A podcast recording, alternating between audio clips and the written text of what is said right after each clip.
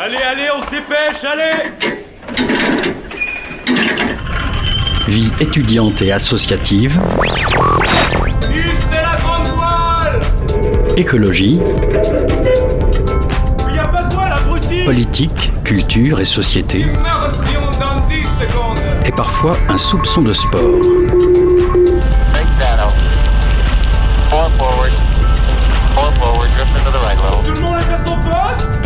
Du lundi au jeudi, 18h-19h, le sous-marin, la quasi quotidienne d'infos de Radio Campus Angers.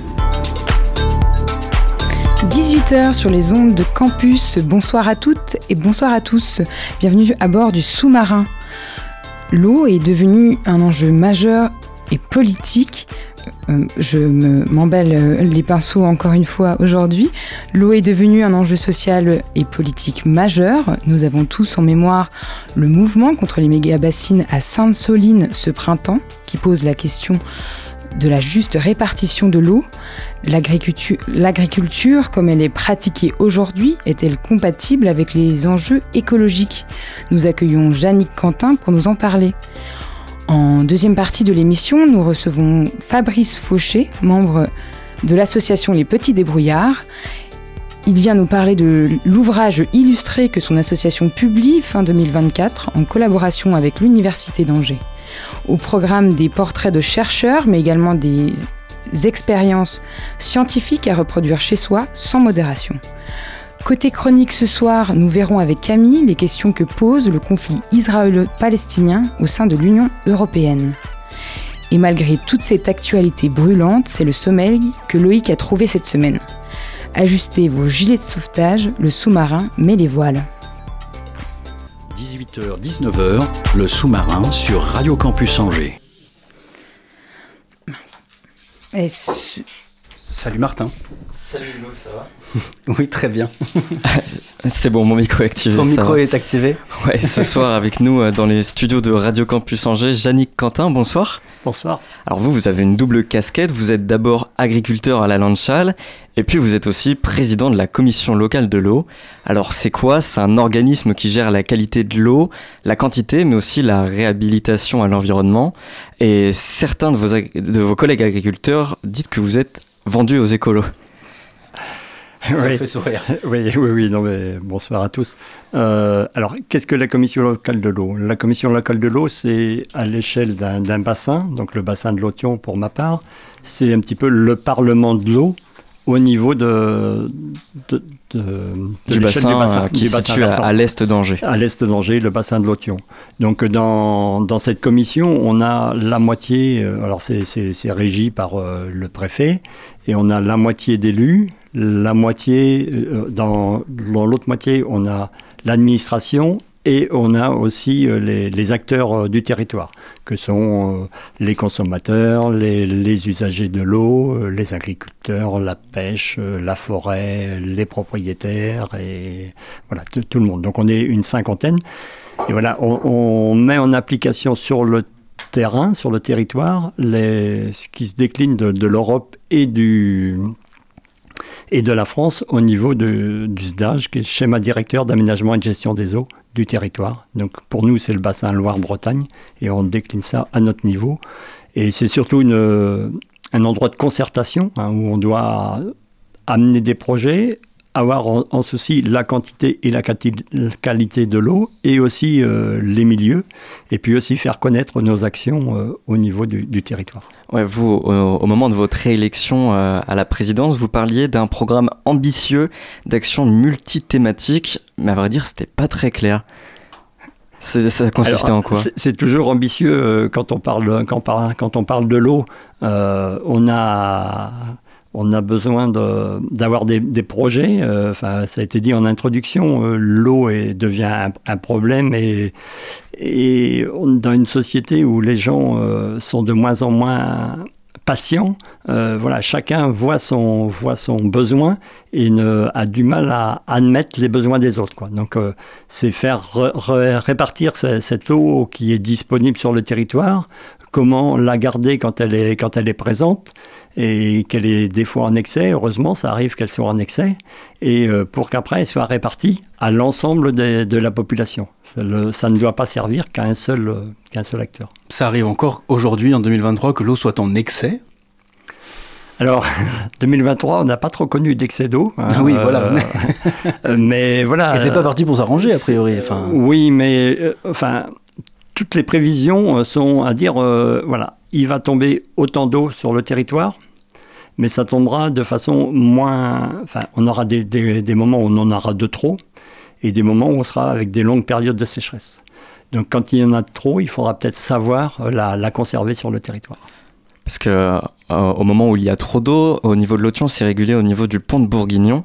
Et vous, c'est une des solutions que vous mettez en avant, c'est récupérer cette eau qui est rejetée dans Alors, la Loire. Disons que, alors, il y a, comme ça a été dit, il y a longtemps que, que la Loire été haute, il y a longtemps que, mais en l'hiver 2021-2022, euh, donc il y, a, une organisation qui permet, euh, quand la Loire est trop haute, de sortir l'eau au, au pont Bourguignon, c'est les pompes d'Exor, et qui permettent de sortir l'excès d'eau du, bassin de l'Othion pour pas que la, le- enfin la vallée de l'Othion soit inondée, pour la sortir du, du, du bassin.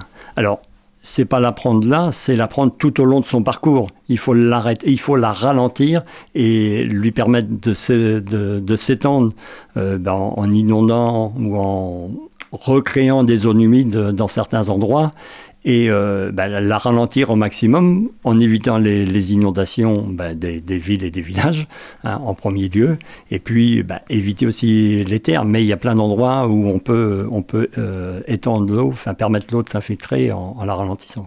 Dans les années 70, il a été fait des autoroutes de l'eau un petit peu hein, et voilà c'est un petit peu, euh, c'est sans doute nécessaire à l'époque. Voilà, on va pas, je vais pas juger, hein, j'étais trop jeune pour le faire, mais voilà. Dans, dans tout ce que vous dites, j'ai l'impression que c'est des alternatives euh, aux méga bassines, Martin. Ouais, c'est c'est un peu ça. En plus, récemment, euh, la, la justice a, a annulé deux projets euh, dans, dans le Poitou-Charentes. Euh, construire des méga-bassines, ce n'est pas vraiment compatible avec les, les enjeux écologiques actuels. Alors, je je vais pas, je, je connais pas suffisamment à fond le, le projet des, là. Euh, voilà. Je pense que ça, j'espère que ça a été discuté au niveau du territoire. C'était une solution qu'il avait trouvée. Est-ce que c'est la bonne? Je, je la jugerai pas. Euh, je pense que de toute manière, euh, pour qu'un projet réussisse de de stockage de l'eau, ça doit servir à tout le monde. Ça ne doit pas servir qu'à une profession. Ça doit avoir plusieurs rôles. Donc déjà, euh, permettre d'avoir de l'eau à, tout le monde, mais aussi à avoir des activités de loisirs, re- recréer des milieux euh, eh ben, où la biodiversité va pouvoir euh, se, re- se remettre à fonctionner euh, normalement, et, tout ça. Donc si ça sert qu'à qu'à une catégorie, automatiquement on aura des conflits. Et donc notre commission locale de l'eau doit servir à désamorcer ces choses-là et à faire en sorte que ça soit pris, enfin que ça soit accepté par le plus grand nombre. Euh, arrive à faire plaisir à tout le monde, on n'y arrivera jamais. Mais voilà. Mais c'est beaucoup, beaucoup, beaucoup de concertation qu'il faut faire pour qu'on arrive à, monter des, des projets. euh, En tout cas, les alternatives aux méga bassines existent. C'est ce que vous êtes en train d'expliquer. Ça, peut exister. Et il y a plus. Le stockage de l'eau, c'est pas toujours une bassine. Le stockage de l'eau, c'est aussi euh, toutes les zones humides qui, qui se sont trouvées asséchées par le fait de, de recreuser certaines, certaines rivières. Comme j'ai dit, dans les années 70, c'était peut-être nécessaire à l'époque. Enfin, c'était le choix qui avait été fait à ce moment-là. Mais il y a, y a des zones d'expansion de crues qu'on peut faire. On a la chance d'avoir des forêts et qui manquent d'eau. Il faut qu'on remonte le, niveau d'eau dans ces forêts-là. Et quand l'eau arrive en excès, eh ben c'est le stockage le moins cher que de la faire s'étendre dans, dans, dans des, dans des endroits, dans des forêts, même dans des, dans des prairies, dans des prairies basses, qui peuvent. L'inondation, c'était. Enfin, maintenant, personne.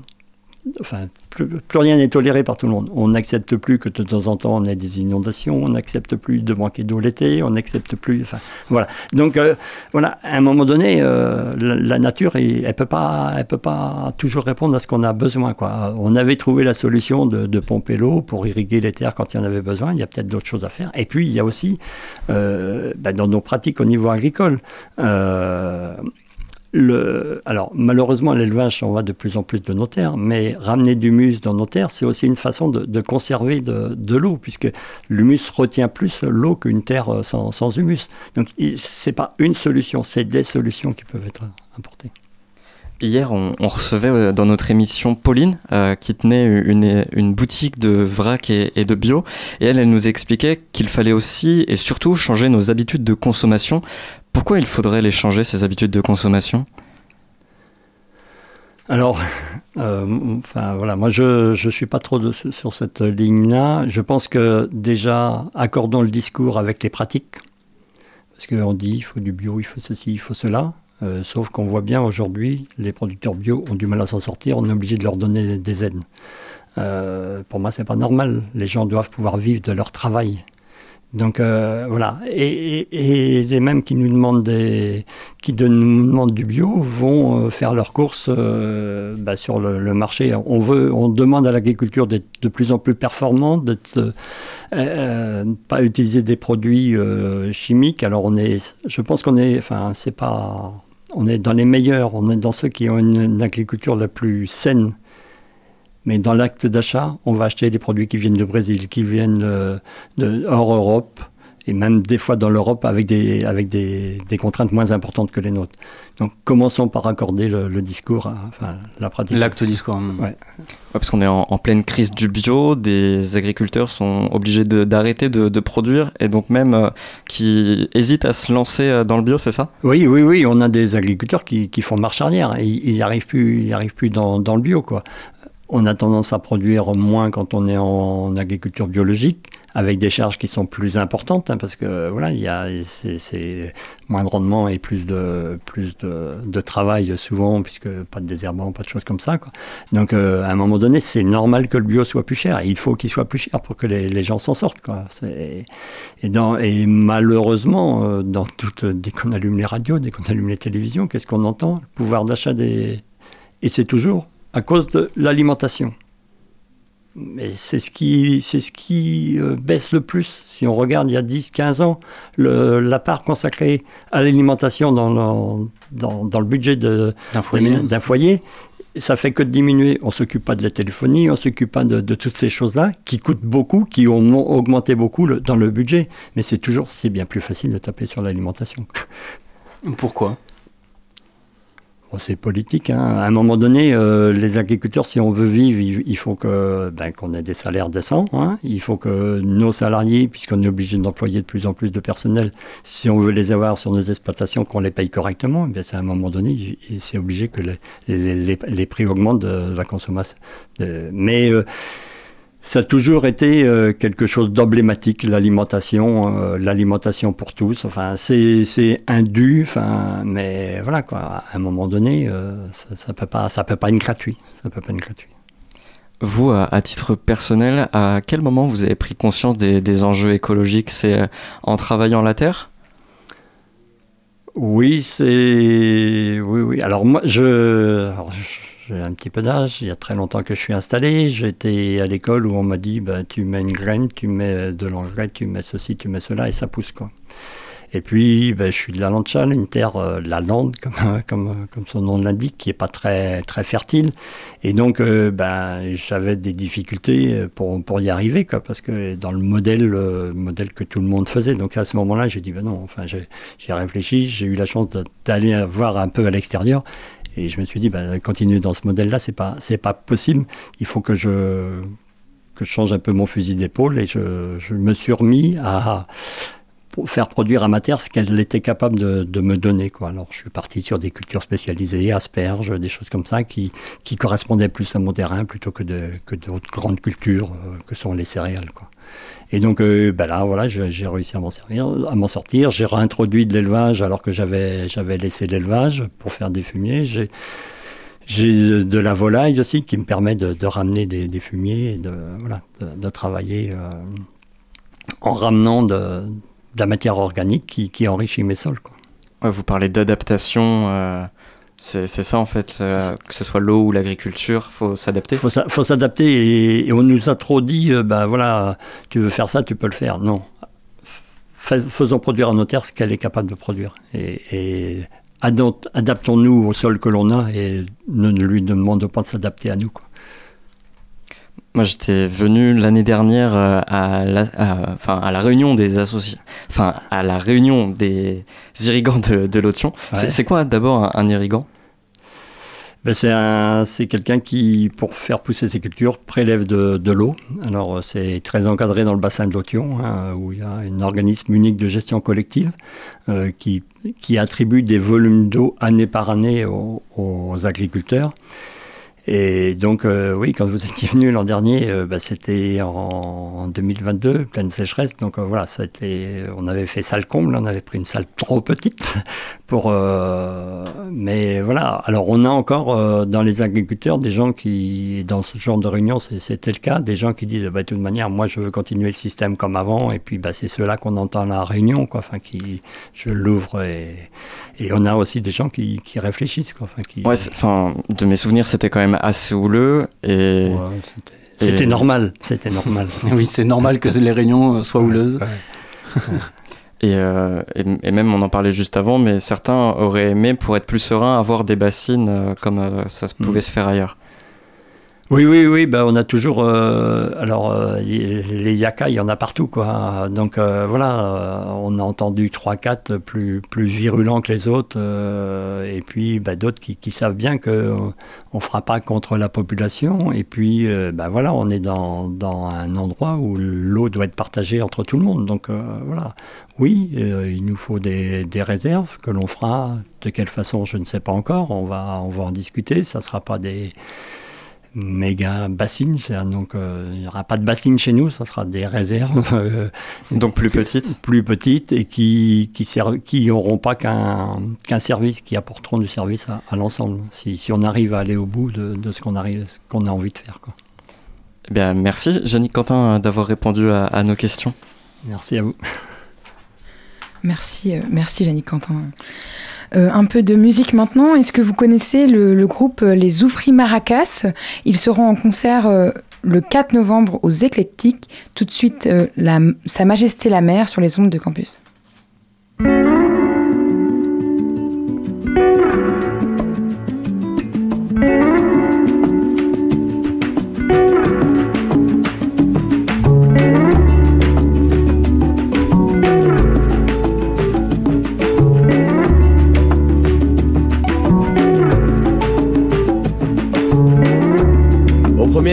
J'ai jouées, à vous sa majesté la mer, aux vagues venues se briser depuis l'autre bout de la terre.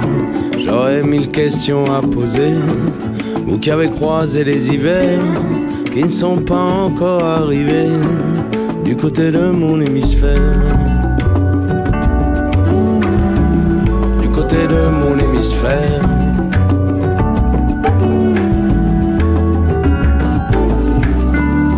Aux prochaines notes que je jouerai.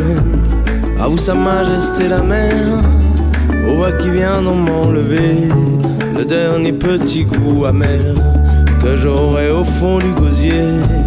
Quand je dirai adieu à ma mère, j'aurai mille questions à poser.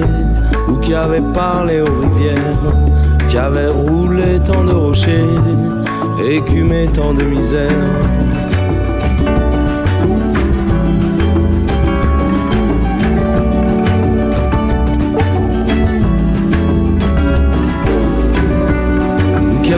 Tant de noyés, des enfants qui fuyaient la guerre, que des salauds avaient armé pour faire fleurir leurs petites affaires. J'aurais mille questions à poser, à vous Sa Majesté la mer, devant autant d'absurdité et au nom du grand univers. Ne pourriez-vous pas pour une fois couler ces yachts de milliardaires plutôt que ces petits radeaux en bois? Ou entasser rêvent mes frères plutôt que ces petits radeaux en bois. Ou entasser rêvent mes frères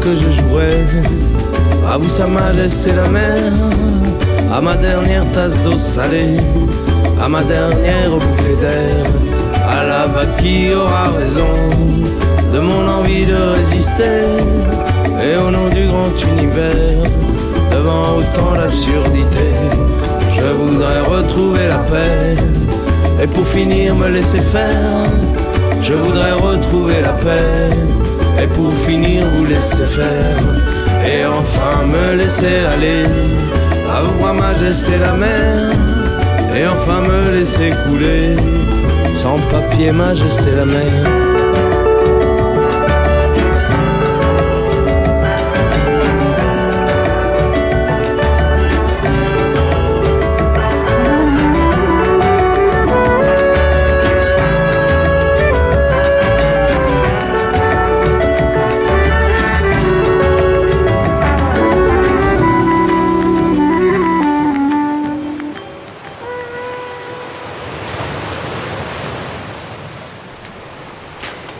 C'était.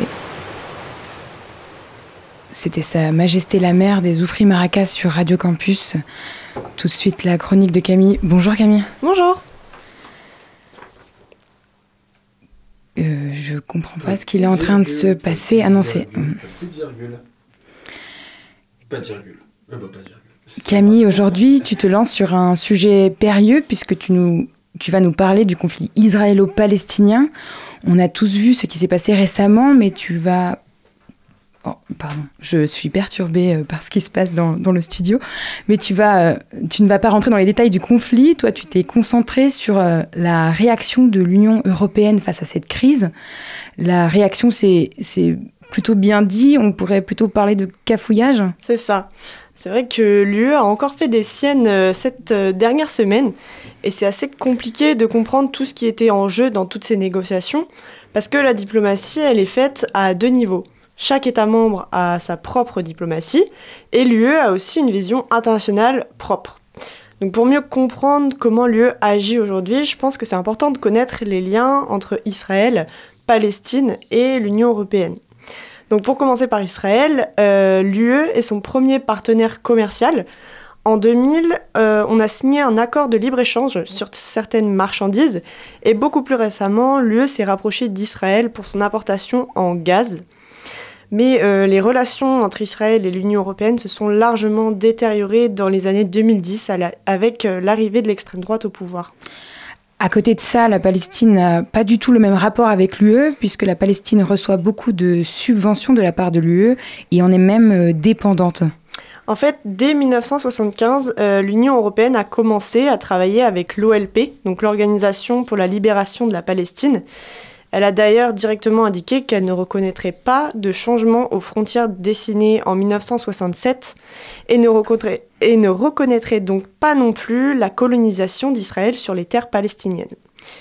Et puis, il faut savoir qu'il y avait une partie des anciens États satellites euh, de l'URSS qui étaient très attachés à la cause palestinienne. Ça a donc toujours été un sujet à propos duquel l'UE a dû s'adapter. Et sur la période 2021-2027, il y avait 1,117 milliards d'euros qui étaient destinés à la Palestine pour le financement de l'éducation et de la santé par exemple. Maintenant, pour remettre tous les événements dans le bon sens, le premier à avoir réagi au sein de l'Union européenne après le début du conflit la semaine dernière, c'est le haut responsable aux affaires étrangères, Joseph Borrell, qui a tout de suite condamné les actions du Hamas et qui les a qualifiées d'actions terroristes.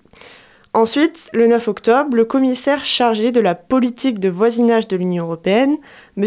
Olivier Varlelii, a annoncé sur son compte X que l'UE allait suspendre dès maintenant l'aide à la Palestine. Donc là, c'est la stupeur chez tous les États membres parce que personne n'a été mis au courant.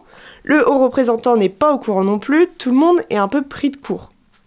Mais en fait, ce qu'il faut savoir, c'est que M. Varlelii est un commissaire hongrois et que la Hongrie est un grand allié du régime d'Israël.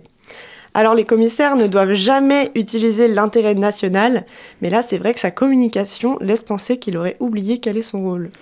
Alors euh, directement, l'Irlande, l'Espagne, le Portugal et le Luxembourg se sont insurgés pour eux, la Commission n'avait pas le, les pleins pouvoirs pour prendre cette décision.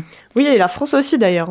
La Commission a publié un communiqué dans la soirée pour annoncer que l'aide à la Palestine serait examinée pour éviter que les financements de l'UE ne tombent dans les mains d'organisations terroristes. Et puis c'est pas fini. euh, parce que euh, dans la série des cafouillages, l'Union européenne, c'est la reine. Ouais, vendredi dernier, euh, la présidente de la Commission, Ursula von der Leyen, et la présidente du Parlement européen, Roberta Metsola, se sont rendues sur place en Israël. Et elles n'avaient pas eu un mot lors de leurs nombreuses prises de parole sur le fait qu'Israël ne respectait pas le droit international ou sur une possible évacuation de la bande de Gaza. Bon, maintenant, c'est chose faite puisque l'Union européenne a annoncé hier soir mettre en place un couloir humanitaire vers Gaza. Donc, c'est un couloir humanitaire qui passera par l'Égypte et dont les deux premiers vols sont partis aujourd'hui.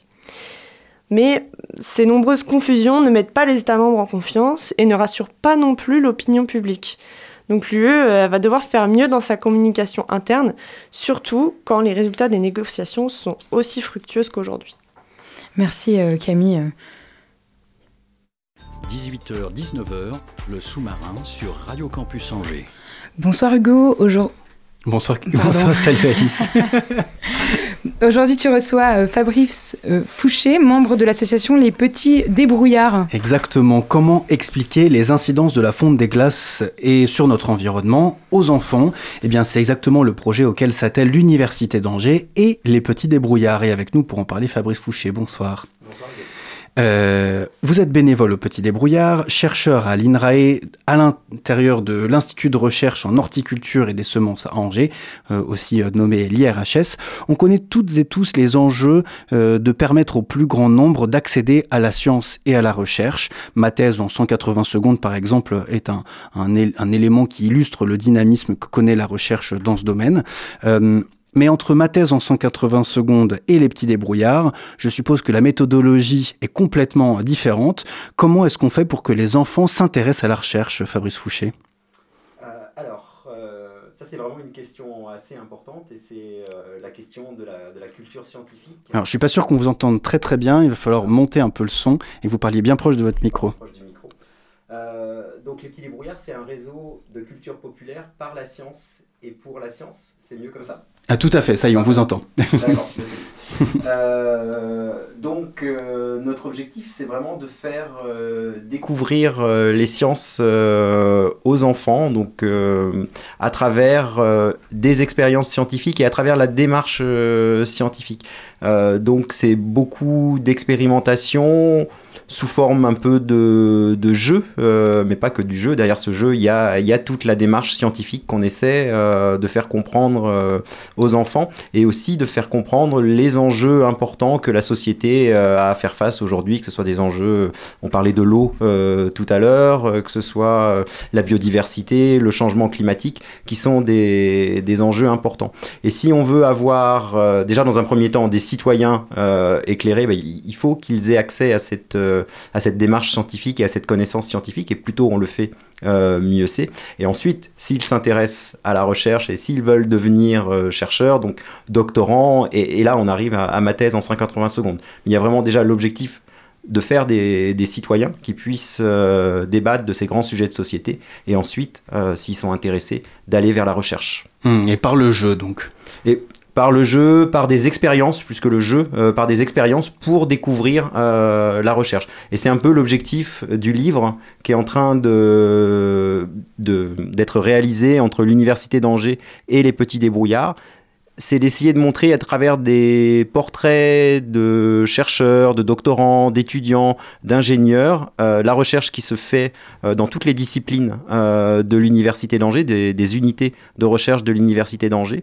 Et à ces portraits, on associe des expériences à faire par les enfants. alors c'est surtout les enfants, ce qu'on appelle le troisième cycle, donc c'est élémentaire et puis le, début du collège.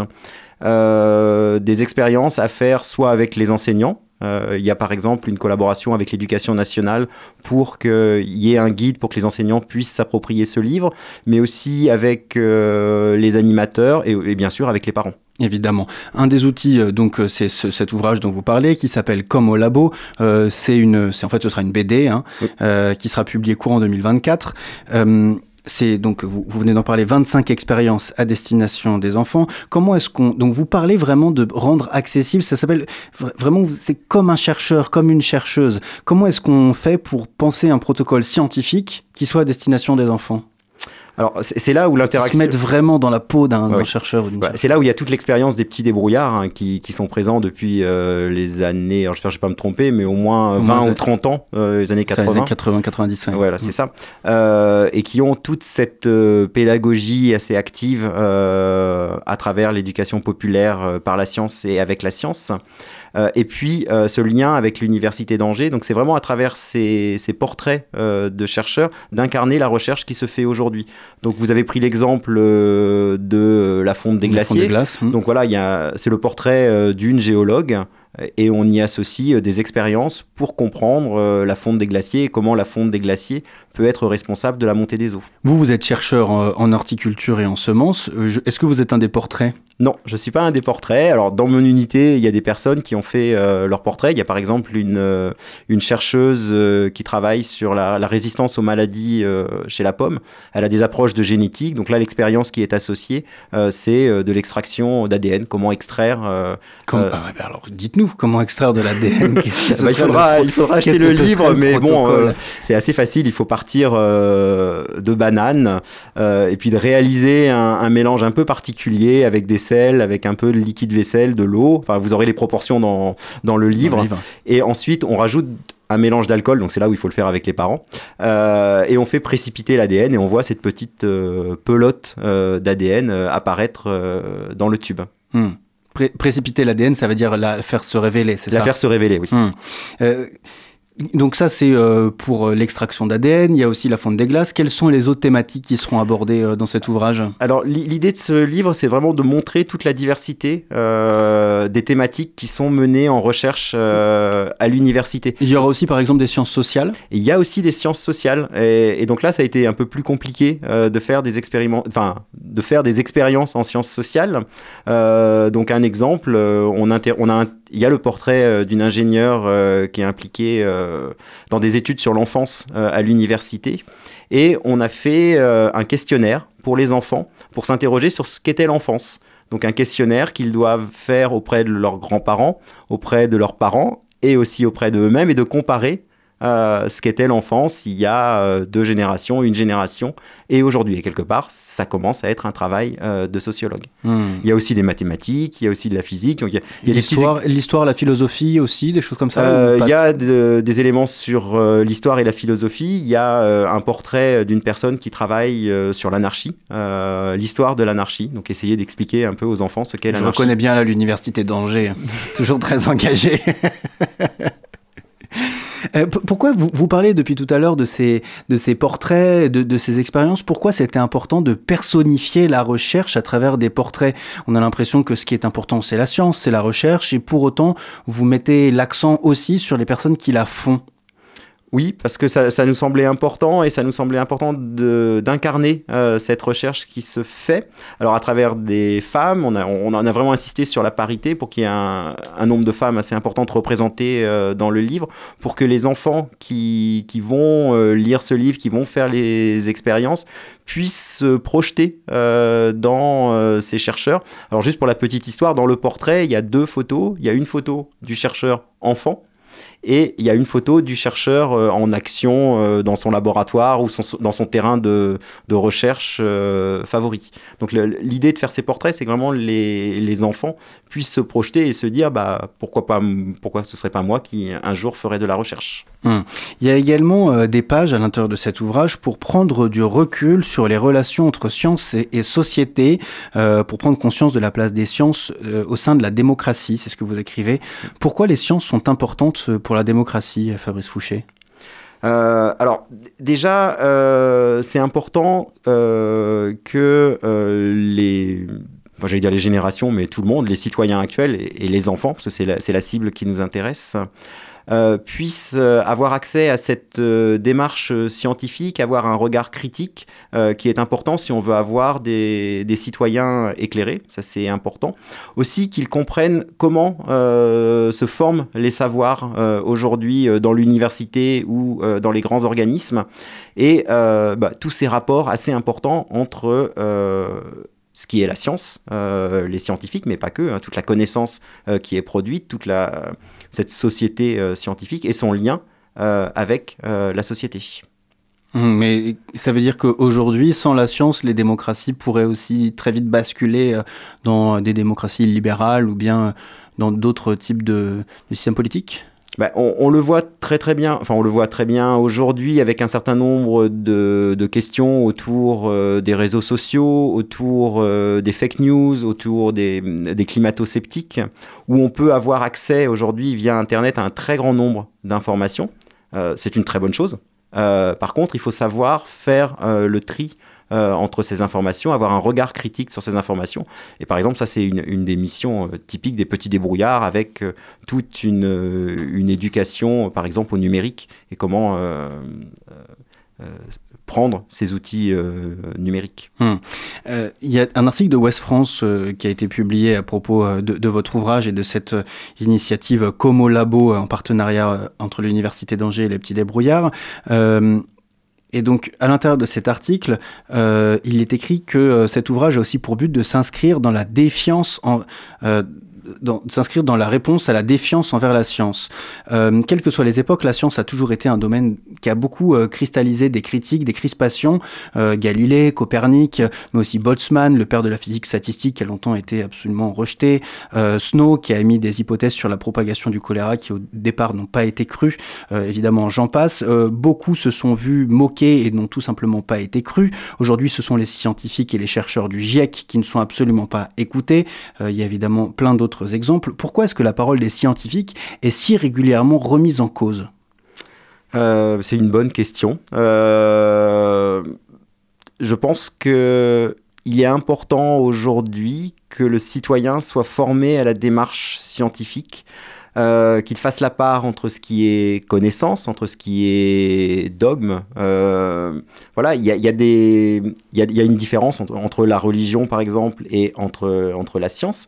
Il y a des croyances, il y a des connaissances. Euh, chacun peut avoir ses propres croyances, c'est c'est pas un, un problème, mais on ne doit pas mélanger euh, Vous- les deux. Vous pensez que la distinction a du mal à être faite? Bah, Aujourd'hui, je pense que. Alors, là, je prends le cas de religion, mais on pourrait faire la même chose avec le- les climato-sceptiques. Aujourd'hui, on est dans des positions qui sont des positions dogmatiques, qui sont absolument pas réfléchies, qui reposent pas sur une démarche scientifique, qui reposent pas sur un corpus euh, de connaissances qui est accumulé au cours du temps, euh, avec euh, une synthèse qui est faite. C'est typiquement ce que font les rapports du GIEC sur l'évolution du climat, qui reposent sur des connaissances, sur une démarche scientifique qui est validée depuis, depuis des siècles maintenant. Et euh, aujourd'hui, des personnes bah, refusent cette démarche scientifique. Euh, pour des raisons euh, XY, mais vont préférer un dogme plutôt qu'une connaissance acquise qui peut être mise tout le temps en cause. C'est le principe de la science, c'est-à-dire que des connaissances à un moment donné peuvent être euh, remises en cause par de, de nouveaux résultats euh, qui vont euh, faire que ce qu'on croyait être vrai à un moment donné ne l'est plus quelques années ou quelques siècles plus tard. Vous parlez de dogme, de religion. Est-ce que la politique peut aussi s'inscrire à l'encontre des recommandations scientifiques? Bah, Enfin, c'est le cas, hein, mais euh, Dès qu'il n'y a plus euh, cette démarche euh, scientifique, dès qu'on sort de euh, cette euh, réflexion scientifique, oui, on peut s'inscrire euh, dans quelque chose qui devient, qui peut devenir euh, dogmatique. la science n'est absolument pas politique. Ah, question assez intéressante. La science s'inscrit dans une société.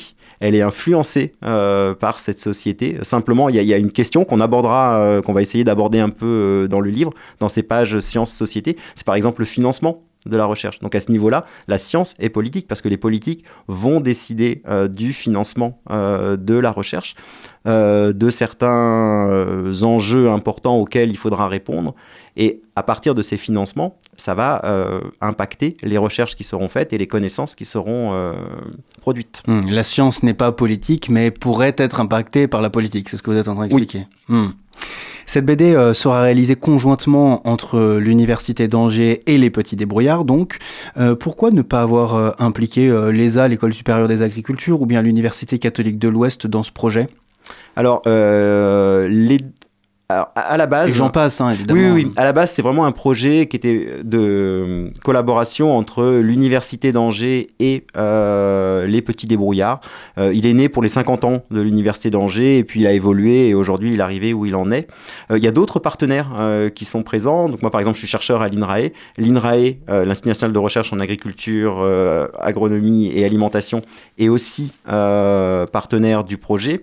Euh, on, a, euh, on a un gros financement, euh, une aide de la région Pays de la Loire. J'ai mentionné la collaboration avec l'éducation nationale, aussi avec les services départementaux de la jeunesse, de l'éducation et des sports, et puis aussi la CAF et la MSA.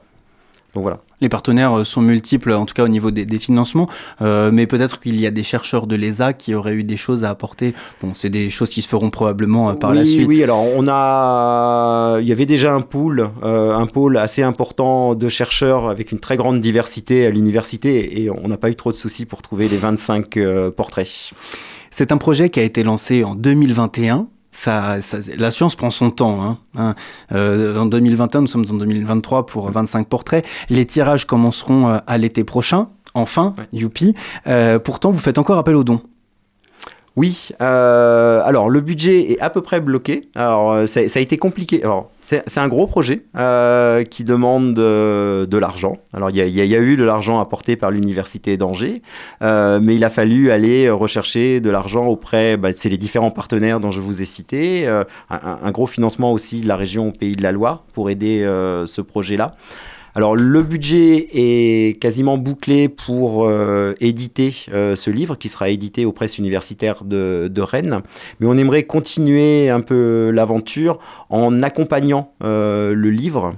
Et c'est pour ça qu'on recherche encore un peu plus de, financement, monter des partenariats avec l'éducation nationale pour que les enseignants puissent être, pour qu'il y ait un guide par exemple auprès des enseignants, euh, pour qu'ils puissent l'insérer euh, dans leur programme, euh, qui voient à quel niveau du programme de l'élémentaire ça puisse, ça puisse s'insérer. Et juste oui, donc il y a un appel aux dons. Donc pour ceux qui sont intéressés, auprès de la fondation de l'université d'Angers, donc vous tapez fondation de l'université d'Angers sur votre moteur de recherche favori. Et pour tout don, alors j'espère que je ne vais pas me tromper, de plus de 50 euros, alors ce sont des dons qui sont défiscalisables, vous pourrez avoir euh, un, Un ouvrage offert. Un ouvrage offert. Hmm. Voilà. Donc n'hésitez pas, pour euh, 50 euros investis, vous pourrez déduire six- 66% euh, de cette somme euh, de vos impôts. Euh, eh bien écoutez, merci beaucoup Fabrice Fouché euh, d'avoir répondu à, nos questions sur les ondes de campus et euh, longue vie au petit débrouillard et à l'Université d'Angers. On attend ce livre avec grande impatience. Merci beaucoup. Et donc, pour rappel, donc, le site de la Fondation des Universités d'Angers pour les appels aux dons. Euh, tout de suite, on écoute les Vulves Assassines, Sauveurs du Monde, en concert au Shabada, jeudi soir à 20h30. Les pauvres prennent la voiture, aiment le plastique, ils abîment la nature. Les pauvres sont feignants, fument trop, font leur course à Auchan. Les pauvres sont agressifs, ils font du bruit, leurs gosses sont mal polis. Ils prennent des douches trop longues, ils mettent le chauffage en hiver. Toi tu télétravailles dans ta ville en terre paille. Tu pars en vacances en voilier, tu parraines un bébé champosé. Tu portes des slips en peau de banane, entièrement fabriqués. Oui, t'as acheté des chaussures en plastique, mais pour chaque paire, acheter un petit arbre et planter. J'aimerais que tu meurs dans ton lombricomposteur,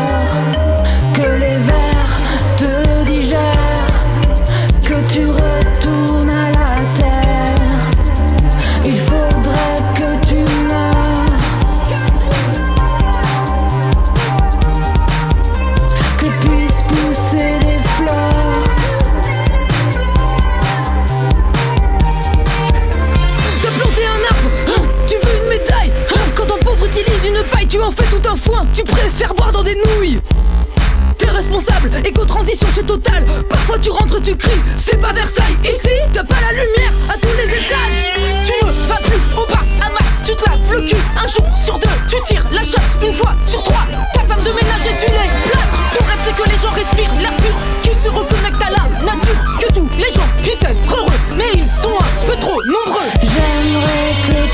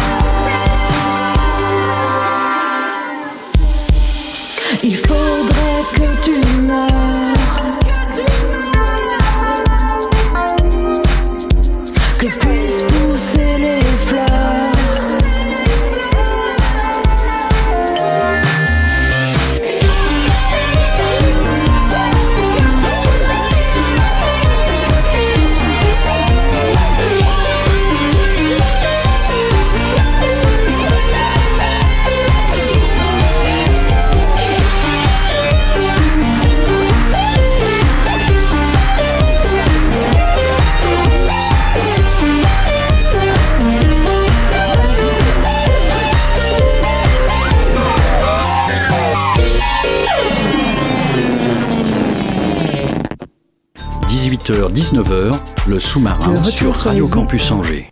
De retour sur les ondes de Radio Copu- Campus Angers, tout de suite la chronique de Loïc. Bonsoir Loïc. Bonsoir, tu vas bien?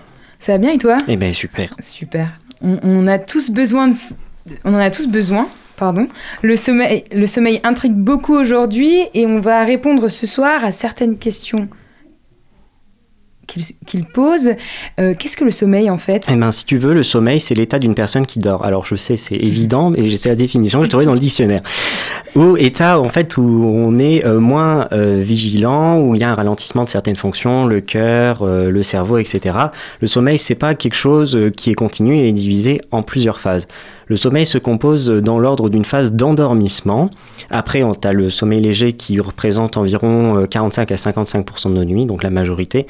Et on a ensuite le sommeil profond, et c'est la partie où on récupère le plus.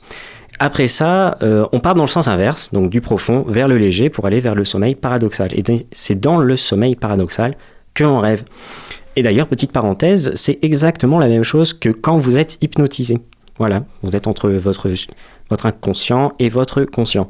Bon, après, après cette phase, soit vous vous réveillez, soit vous repartez pour un tour. Tu, parles des rêves, mais, mais pourquoi on rêve?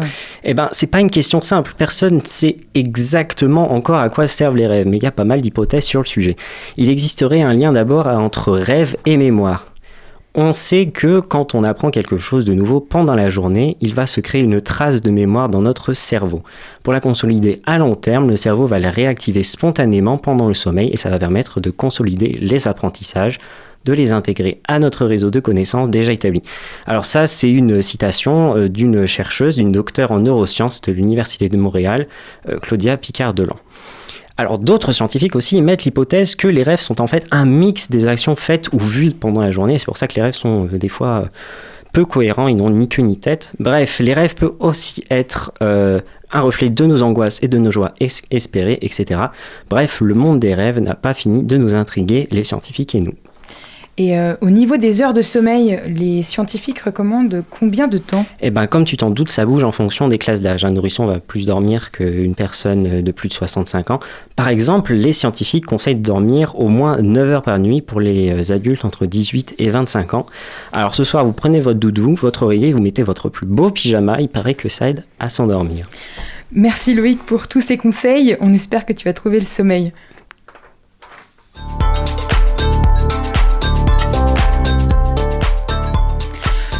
Le sous-marin termine sa traversée sur les ondes de Radio Campus Angers. Merci à toutes et à tous de nous avoir suivis. On se retrouve demain. On recevra deux peuples, deux États pour parler du conflit israélo-palestinien. D'ici là, restez bien à l'écoute de, de Campus. Surtout, n'oubliez pas, les bonnes ondes, c'est pour tout le monde.